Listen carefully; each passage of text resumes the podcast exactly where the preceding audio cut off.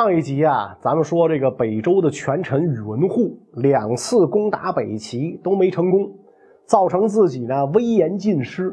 在这种情况之下，他又拼命的作死，最后呢被周武帝宇文邕就给除掉了。然后宇文邕终于独掌朝政，做了三件大事儿。哪三件大事儿呢？第一件大事儿就是灭佛毁佛。在这个周武帝建德三年。也就是公元五百七十四年的五月，周武帝下诏啊，断佛道二教，经像西毁，罢沙门道士，并令还民。同时呢，下诏三宝福财散给臣下，四观塔庙赐给王公啊。一时之间，北周境内容佛焚经，驱僧破塔。这就是咱们讲这个三武灭佛当中的第二武啊，周武帝灭佛。周武帝为什么要这么做呢？倒不是他跟这个佛教啊有多大仇多大怨啊，最主要的原因啊还是为了国家的经济发展。当时北周国内佛教盛行，很多人出家呢做和尚。这当了和尚，既不用当兵，是又不用纳税啊，老百姓呢还是供养着他们，所以呢等于他们过起了这种不劳而获的这种生活。当时其实不光北周境内这样。北齐呀，南朝啊，都这样啊。所以南朝的时候呢，有一位大思想家叫范缜，写了一篇《神灭论》，攻击佛教。他攻击佛教的时候，他也是这么说。他不是说你这个佛教教义有什么问题，而是而是因为你那么多人出家造成的结果是什么呢？兵错于行间，利空于官府，家家弃其亲爱，人人绝其嗣序。这个是最要命的啊！没人给。官府当差了，家家弃其亲爱，是吧？你你和你都一出家，跟父母什么断绝关系，人人绝其嗣序。你全出家了，那谁去生孩子去？那这那那这劳动力。怎么哪儿来？这韭菜不够割了，实际上就这个意思，是吧？更要命的是，很多寺院的这个这寺主，慢慢的变成了大地主，啊！大家一瞅，哎呀，这不错，哎，不赖。于是成群结队，纷纷纷归入到这个寺院门下当和尚、当尼姑，啊，指着大家供养，啊，指着是功德箱里点钱，这比自己下地劳作舒服多了。这么一来，僧尼的队伍壮大了。朝廷收上来的赋税越来越少，国家越来越穷啊！这一切就被周武帝看在眼里，这不成啊！庙穷和尚富，这哪成啊？所以呢，把文武大臣招来商议此事，以儒为先，道次之。佛教最后，他指出这个儒生不脱离生产，对吧？也不出家，道士也不出家啊！道士出家是在。金元时代，正这个这个全真教兴起之后，道士才出家。以前道士也不出家，火居是吧？哎，有事儿的时候披上这个鹤氅去做法事，没事回家跟媳妇睡觉去，是吧？所以佛教最后提出这么一个思想。但是当时满朝文武不少信佛的，一听皇上这么讲，就赶紧劝啊，说皇上您要这么做，若得罪佛祖，以后得下地狱。那周武帝一听，不但没有退缩，反而怒打。但令百姓得乐，朕亦不辞地狱诸苦。只要老百姓生活的能快活，就算下地狱接受千万种折磨，朕也愿意。所以这么一搞，皇上都这么说了，大臣们只好闭嘴，不敢再多说一个字儿。于是周武帝的灭佛活动就风风火火的展开。最后，四万多座寺庙被拆除，上百万僧人还俗啊！这些人不仅给社会带来了劳动力。也成了这个军队补充士兵的这个来源啊！经过此次灭佛，那北周的国力啊大大增强。所以周武帝自己讲嘛：“自废以来，民意稍息，所以能够东平齐国，西平妖戎啊，就平定西方的少数民族，打败这个北齐，等于说都是因为这个废佛的功劳啊！而且呢，更有意思的是啊。”你要真的去跟这个佛学见识功底比较深的佛学大师聊三武一宗，他们不认为这三武一宗是祸啊。正是因为这么干，才让你佛教回归你的本源，出家清心寡欲，是吧？您那好建寺庙，然后建宏大的寺庙，积蓄田产啊，然后这个收功德钱，这已经违背了佛祖的初初衷。是吧？你连出离心都没有，你哪来的菩提心呢？你最后全都是凡俗心，那就比哪个庙大，哪个庙哪个塔高，哪儿的佛像漂亮，哪个庙收的钱多，哪个和尚化缘爱化缘的多，这不都是凡俗这一套名闻利养这一套东西吗？是吧？所以，这个真正的这个有道行的高僧啊，也不认为这个三武一宗。有什么不对啊？有什么不对？这么做是对的啊！让让强制用国家的手段强制你佛教回归本源，是这意思。那么灭了佛了啊，有钱了，也有劳动力了啊，那么你要增强军队的实力。所以呢，周武帝就对府兵体制进行了改革。什么叫府兵制？府兵制啊，指的就是军府之兵，这个是北朝隋唐一直沿用的制度啊。咱们说西魏八柱国就是这个系统之内啊，就在这个系统之内啊，这个这个形成的这个府兵制度。八柱国十二大将军，二十四开府啊。到了北周时期，这个府兵制一直被沿用啊，从这个北魏一直沿用到北周。这个制度有一个鲜明的特点，就是什么呢？能当兵的都是鲜卑族，因为从北魏开始掌权的一直是鲜卑人。所以，自然而然，这个府兵制被赋予了非常强烈的民族色彩。当兵是鲜卑人的特权，一辈儿一辈儿当兵，所以这种府兵制又叫世兵制，世世代代当兵啊。为什么花木兰他爸爸必须得上战场，是吧？哎，军书十二卷，卷卷有爷名，因为你。是鲜卑人，花木兰绝对不是汉人，是鲜卑人，是吧？你要当兵，你们家世世代代代都得当兵，是吧？抵抗北方的柔然，是吧？所以军书十二卷，卷卷有爷名。但是呢，他爸爸年纪大了，那年纪大了，是吧？阿爷无大儿，木兰无长兄，是吧？你们家又得出人当兵，你爸爸年纪又大。你又没哥哥，这才有花木兰代父出征这种事儿，女扮男装代父出征这种事儿，是吧？那你说你不能找别人吗？找隔壁老王吗？不行啊！哎，汉人不行，就得鲜卑人去。汉人干嘛呢？只能务农，养活了这帮鲜卑人。你这么一来，导致两个结果啊？什么结果呢？兵源受到了限制，你只能在鲜卑族里招兵，而你想啊。鲜卑人世代为兵，是吧？不打仗的时候，这个、这个、这个可能也干点农活吧。啊，这个、这个，然后呢，打仗的时候就就是兵。国家如果年年有战争，这些人年年得到锻炼啊，但是死的也快。国家如果承平日久，武艺就稀松了，没有一个这个采用这种士兵制的朝代或者国家。能够保证军队不变质，以后这个看那个清王朝、女真嘛、元朝啊，就是这个蒙那个金国、元朝，凡是士兵最后全都腐败，对吧？就你世世代代当兵那种士兵制，全都腐败。国外你看土耳其都是这个啊，腐败是吧？所以你兵源限制，又只是能鲜卑人当兵啊，然后他们又一代一代腐败下去，每年国家耗费。大量有用之财，养死数万无用之兵，真上个战场一点用不管，是吧？就算管用，第二个严重的问题，不利于皇权的集中。这权力在这八柱国十二将军、二十四开府手里，他们各自领兵，不在皇上手里。所以建德二年，周武帝对府兵制进行改革，首先废除了只有鲜卑人能当府兵的传统，把征收范围扩大。啊，只要你分了国家的地，国家给你均田了，那采用均田了啊，就是国家给你分配土地了的农民，都可以充当府兵啊。本人免除租调啊，就是不用交租子啊，调呢就给国家上交的这些布帛啊，不用交啊，这不用交租子，不用交布帛，还可以免徭役。家庭在三年之内也不交纳租调和服徭役。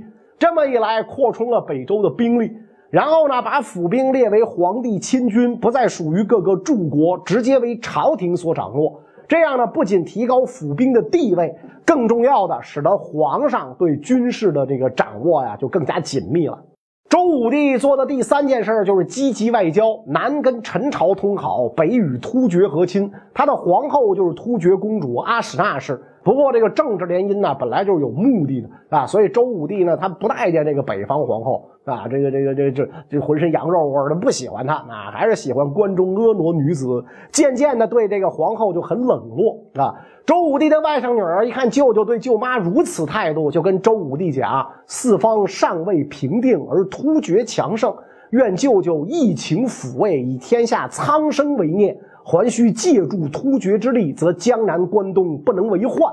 周武帝立刻就明白了外甥女儿的意思啊，为了跟突厥交好，那从此呢对这皇后阿史那氏不再冷落啊，每天交公粮啊，夫妻俩相敬如宾啊。多说一句，周武帝这位巨通人性的外甥女儿，后来嫁了个很有名的老公，就是唐高祖李渊，生了一个很有名的儿子，就是唐太宗李世民。周武帝啊，干的这三件事灭佛啊，然后这个修改这个府兵体制，然后呢，跟这个突厥和陈朝搞好外交关系，其实都是为了灭北齐做准备。北周对北齐虎视眈眈的时候，这北齐干嘛呢？啊，咱们前面讲过，这高齐的皇帝们啊，都奇葩。这高家就是一个神经病家族，暴君昏君层出不穷，密度之大，令人咂舌。这个时候，酷爱裸奔的高湛死了，儿子高纬继位，青出于蓝胜于蓝，成了整个高家变态行为的集大成者。上面有这么一个变态皇帝，于是朝廷之中就出了一大批奸佞小人，专权弄事，北齐的忠臣们就落了个悲惨下场。北齐三杰段韶因为年老啊，自己病死了，得了个善终。胡律光和高长恭就没这么幸运了，全部被高纬杀害啊！那么具体怎么回事呢？咱先说这个大将胡律光。当年啊，北周一员大将韦孝宽啊，跟胡律光屡次交战，总是不能获胜，就想了一个损招，编了两首儿歌，派人潜入邺城，教民间百姓的小孩啊传唱啊。第一首儿歌呢是“百声飞上天，明月照长安”。第二首呢是高山不推自崩，胡木不扶自举。胡律光的政敌呢叫祖挺，是高纬的宠臣，在邺城街头初听儿歌，就参透了内中玄机。于是呢，又为这个儿歌添上了两句，啊，说莽老公备受大斧，饶舌老母不得语，让小孩继续唱。久而久之，这唱词儿啊就传到了高纬的耳朵里。高纬呢就把这祖挺找来问啊，说你听说过这个民间一首奇怪的儿歌吗？这是什么意思啊？然后祖挺呢就摆出一副认真倾听的样子，然后说：“哎呀，臣的确听说过，此歌非同小可。百声就是一胡，明月是胡律光的字，这暗喻胡律光要为长安之主。盲老公和饶舌老母似乎指的是微臣跟您的乳母。”谣言可畏啊！高纬一听，觉得事态非常严重，忙问该怎么办。祖挺说呀，最好把这胡律光赶紧除掉。所以，公元五百七十二年的春天，高纬呢派人赏给胡律光骏马一匹，约他第二天同游山水，是吧？胡律光得得到这个皇宫内堂谢恩，专干杀大臣勾当的北齐第一御用杀手刘桃之，趁其不备，从后面偷袭。但胡律光终究是久经沙场的大将，虽然老了，遭到偷袭也没有倒下，还回过头来说：“桃之常为此事，你王八蛋老干这事儿。”刘桃之见一个人无法杀掉胡律光，忙叫另外三个力士一块儿上啊，用弓弦呢就把他勒死了。胡律光一死，高纬还不解恨，九族都给诛杀。那接下来呢，就是抄家这样的细活。原本以为胡律光统军多年，抄起来得费不少精力。然而呢，这一次失算，胡律光家徒四壁，除了刀剑盔甲这些上战场必备的东西之外，几乎一无所有啊！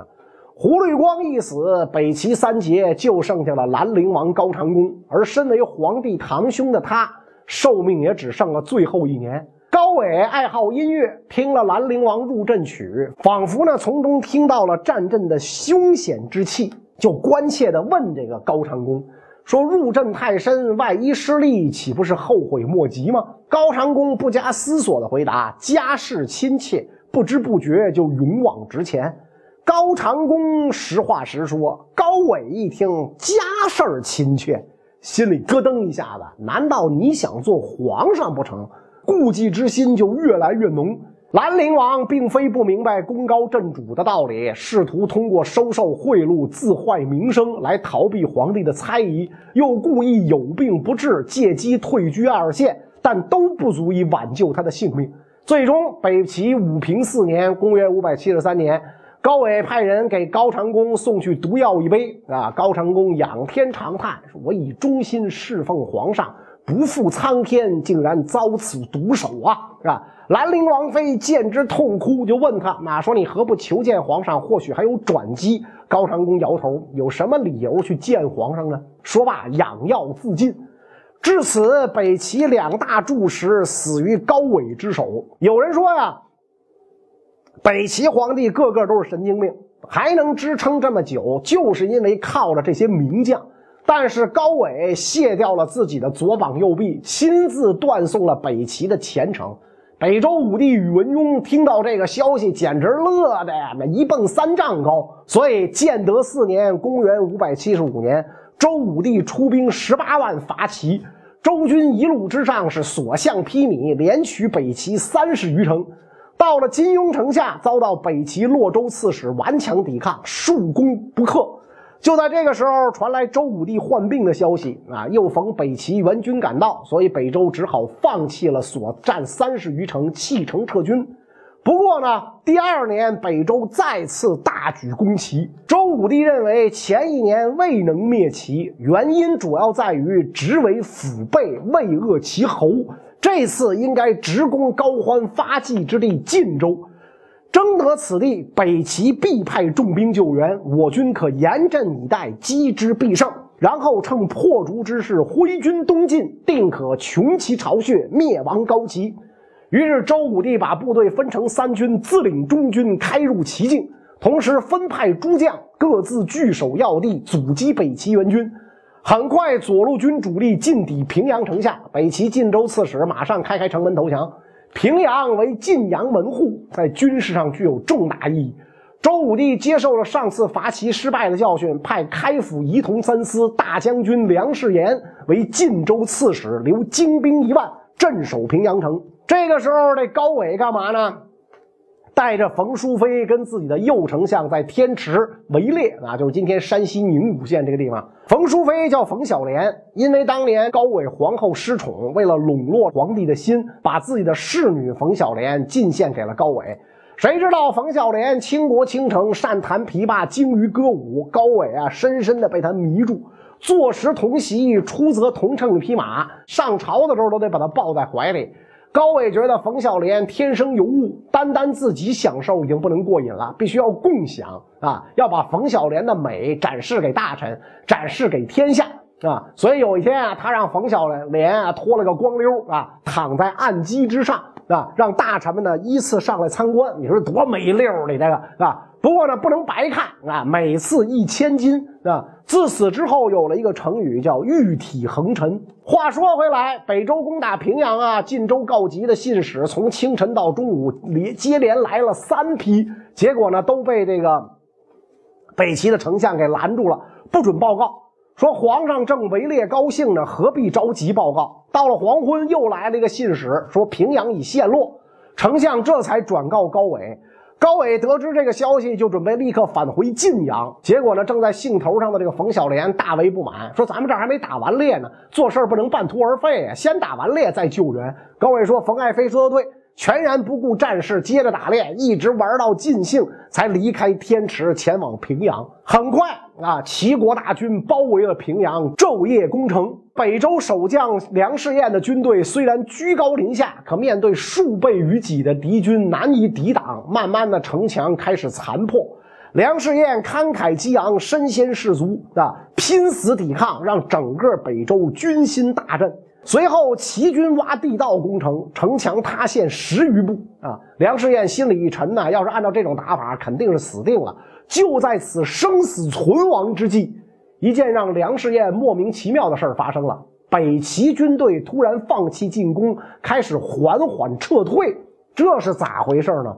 就当这个齐军将士呼喊着要冲进去的时候，齐后主下令阻止。派人招冯淑妃来观战，瞧你老公多牛啊，这个我们的大军一口气儿收复平阳。爱妃来看看啊，这个过这村没这店了，啊？这个冯淑妃说：“我这素颜，我哪能出去？我要见人，怎么着得化化妆吧？”所以大家就这么等着。战场上战机稍纵即逝，分秒必争。